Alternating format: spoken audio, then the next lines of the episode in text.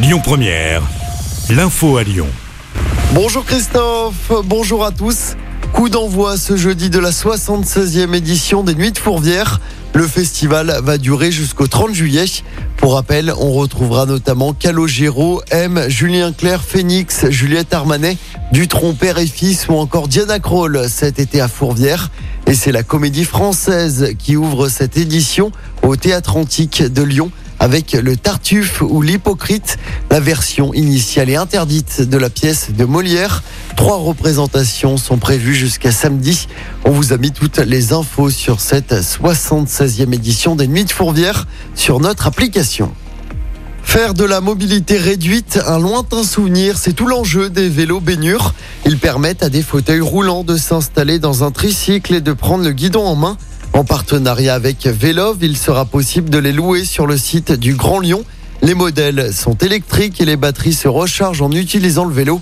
Joseph Mignosi, fondateur de Baignure, explique l'intérêt de ce vélo. On l'écoute. Le vélo est vraiment pensé pour des personnes dites tétraplégiques incomplètes, c'est-à-dire avec très très peu de force dans les bras.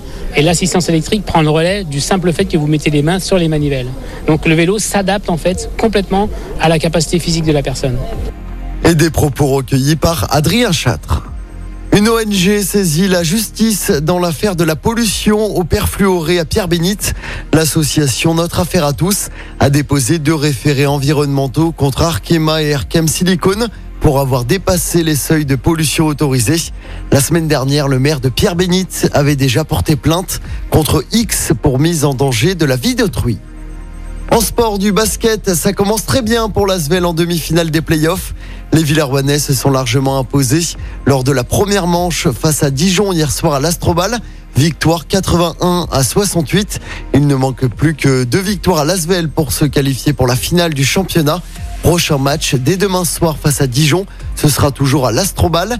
Et puis en football, les filles de l'OL ont fêté leur 15e titre de championne de France hier soir à Dessine devant 2000 personnes.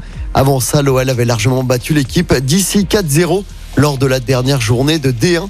Les Lyonnaises ont réalisé une saison parfaite avec un doublé championnat Ligue des Champions. Écoutez votre radio Lyon Première en direct sur l'application Lyon Première, lyonpremière.fr et bien sûr à Lyon sur 90.2 FM et en DAB+. Lyon Première